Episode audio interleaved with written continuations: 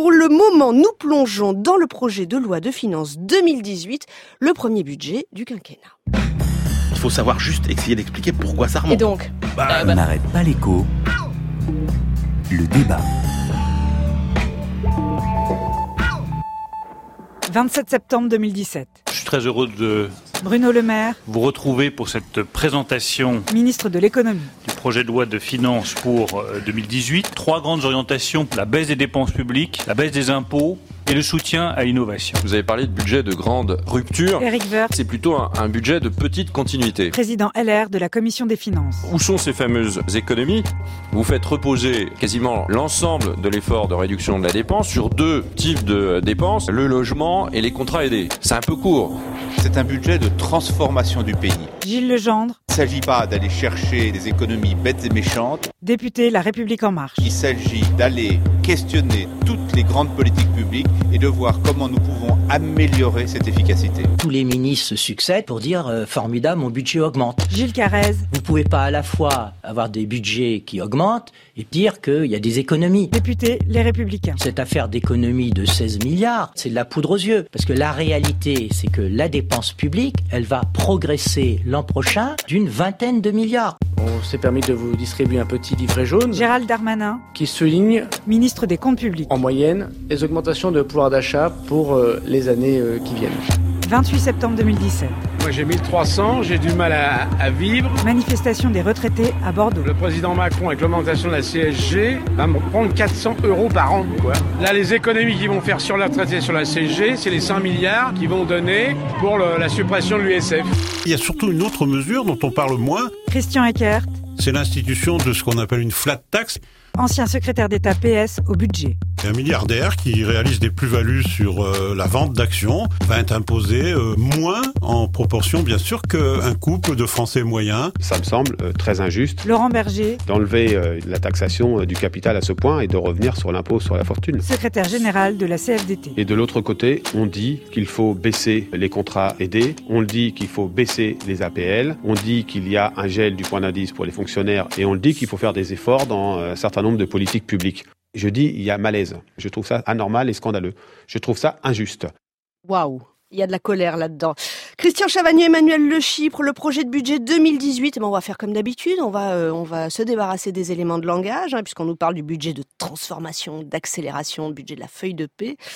Et on va s'attacher, Christian, à la réalité des chiffres. La vérité des chiffres avec ce budget?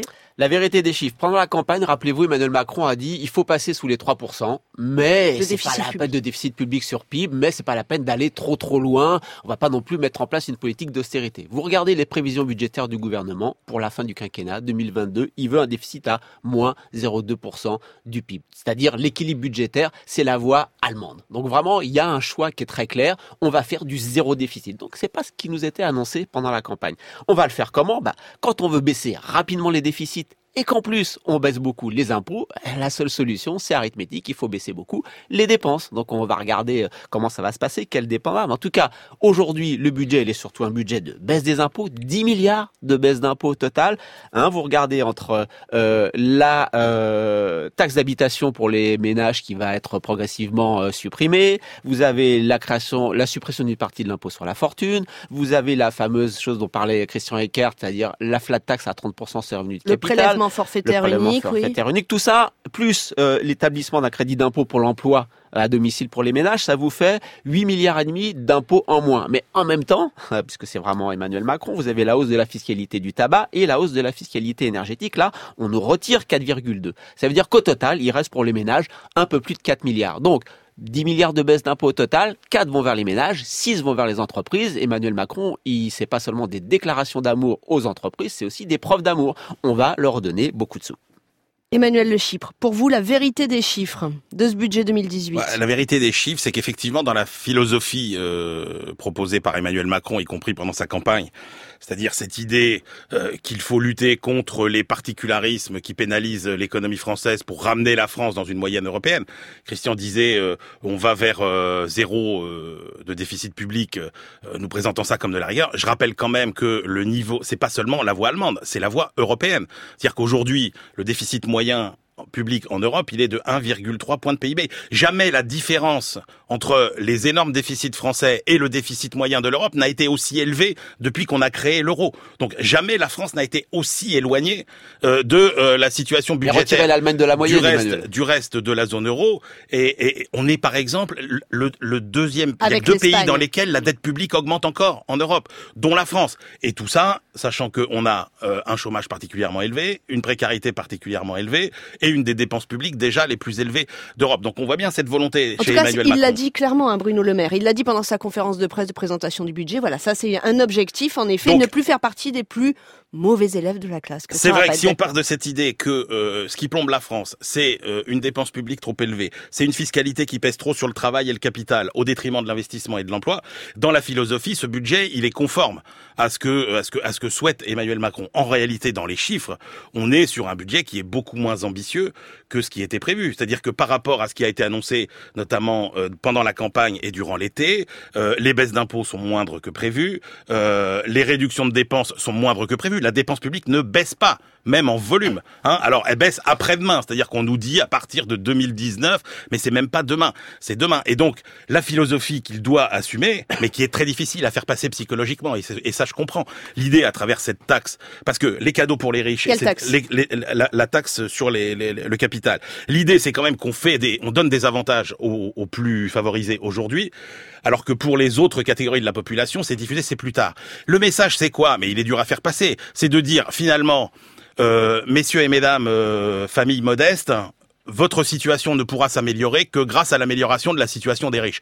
C'est quand même ça l'idée. C'est qu'on baisse les impôts pour, qu'il y ait plus d'investissement et d'emplois, voilà. Mais il faut qu'il l'assume. Or, il l'assume pas vraiment. Alors, bon, on va passer tout de suite alors à la question de ce pari, parce que ça a été un des grands débats de la semaine, Christian Chavagneux. Est-ce que ce pari de je vais favoriser les plus aisés, je vais favoriser les investisseurs, ceux qui veulent prendre du risque, et puis ça va bénéficier à tout le monde, ce pari, vous y croyez ou Ah, pas? c'est ce qu'on appelle la fameuse théorie du ruissellement. Hein, euh, quand vous savez, tous les verres de champagne, qu'on met toutes les coupes de champagne, qu'on met les unes sur les autres, vous remplissez celle du haut et puis ça coule partout en bas. En fait, ce qui se passe quand vous remplissez celle du haut, c'est que le verre du haut grossit, grossit, grossit, il garde tout le champagne et en dessous vous avez rien. C'est exactement ce budget-là que le gouvernement est en train de nous mettre en place. C'est un budget, il faut le dire, c'est un budget de revanche libérale. Hein, Madame Thatcher, Monsieur Reagan, enfin on coupé dans les dépenses publiques, enfin on baissé les impôts. On a vu que ça donnait rien du tout, que ça ruisselait pas du tout, que ça augmentait les inégalités le plus fortement dans ces pays. Ben nous, aucun gouvernement ne l'a fait, on va avoir le courage de le faire et on va vous le faire avec quoi quand même? On taille dans la dépense publique. Hein. Quand vous regardez entre maintenant et la fin du quinquennat, c'est 4 points entre la fin 2016, fin 2016 pardon,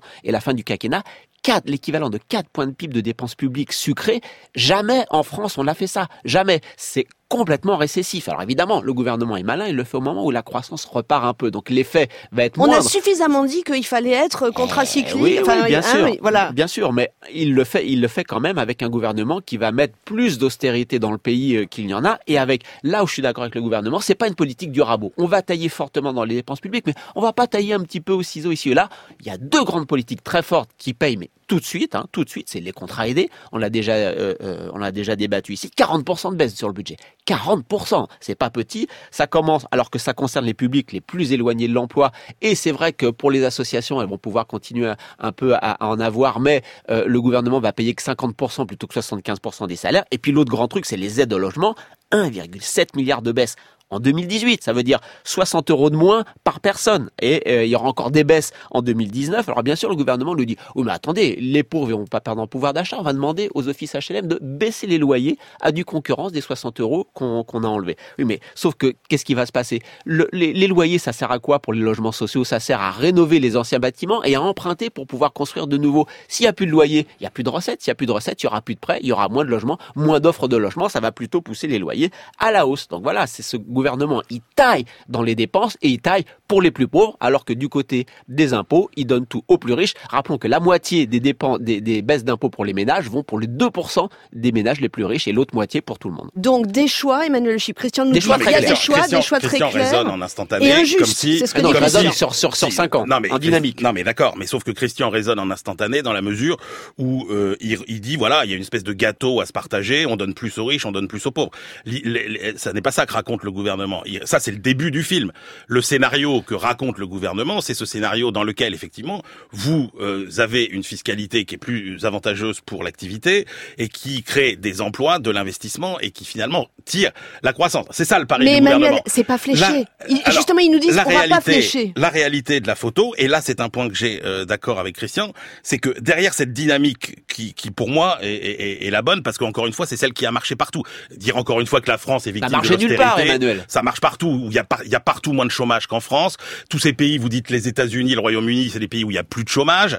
Bon, voilà, nous on a les deux, on a le chômage et la précarité. Voilà, donc on peut pas être content encore une fois, de ce qui se passe en France, sachant que dire qu'il y a de l'austérité en France, quand vous êtes dans le seul pays d'Europe dans lequel les salaires progressent plus vite que la productivité, dans lequel la dépense publique progresse plus vite que n'importe où ailleurs, c'est juste aberrant. Mais Emmanuel, Voilà. il n'y a Par aucune contre- étude économique attendez. qui dise que Non, si attendez. on libère l'investissement, ça ira dans les entreprises. Attendez, attendez. Je reconnais une chose, c'est que ce budget est brutal.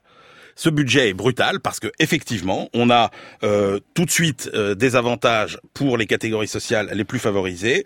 On a les salariés en CDI qui sont finalement les plus protégés, qui eux vont bénéficier euh, de euh, la baisse des cotisations sociales. En revanche, effectivement, je trouve que pour les populations les plus fragiles, quand vous mettez bout à bout euh, ce qui se passe sur les contrats aidés, alors Christian fait tout un plat des contrats aidés. Ah bah. C'est- non mais c'est pas c'est pas l'alpha et l'oméga de la politique économique les contrats aidés. Voilà, c'est c'est c'est c'est c'est une cotère euh, sur c'est un pansement pour aider des populations qui sont très utiles. Hein, je dis pas le contraire. Mais enfin c'est pas c'est pas la vision, la stratégie économique. Mais vous- on l'a dit contre, aussi entre, ici, entre ap- les on aides attend la formation derrière. euh, oui, mais ce que je veux dire, c'est que ce qu'on dit aux populations les plus les plus fragiles de ce pays, c'est quand même que leur situation avant qu'elle s'améliore, il va se passer au moins 5 à 10 ans. Voilà, c'est ça la réalité. Parce que quand on vous dit ce qui va vous sauver, c'est la formation, euh, l'éducation, etc.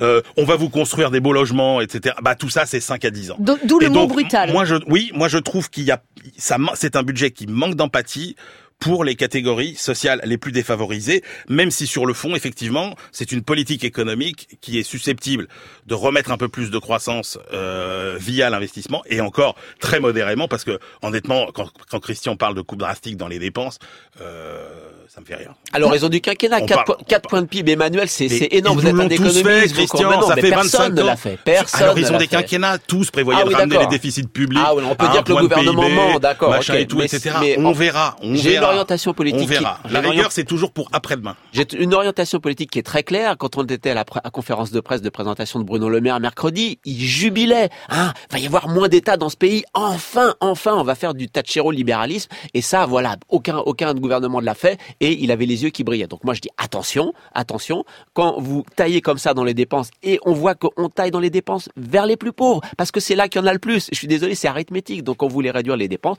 vous êtes obligé de taper dans ce qui va vers les plus pauvres. Par contre, quand vous enrichissez les riches, vous pouvez enrichir deux types de riches, les rentiers qui vont sur les marchés financiers ou ceux qui sont des entrepreneurs. Ce que fait la politique fiscale du gouvernement, c'est enrichir, je dirais, les mauvais riches, entre guillemets, ceux qui s'enrichissent sur les marchés financiers. Quant à la théorie du ruissellement, aidez donc les riches rentiers, et vous allez voir, tout le monde va en profiter. C'est l'OCDE et le Fonds monétaire international qui nous disent que ça marche pas. C'est pas les gauchistes.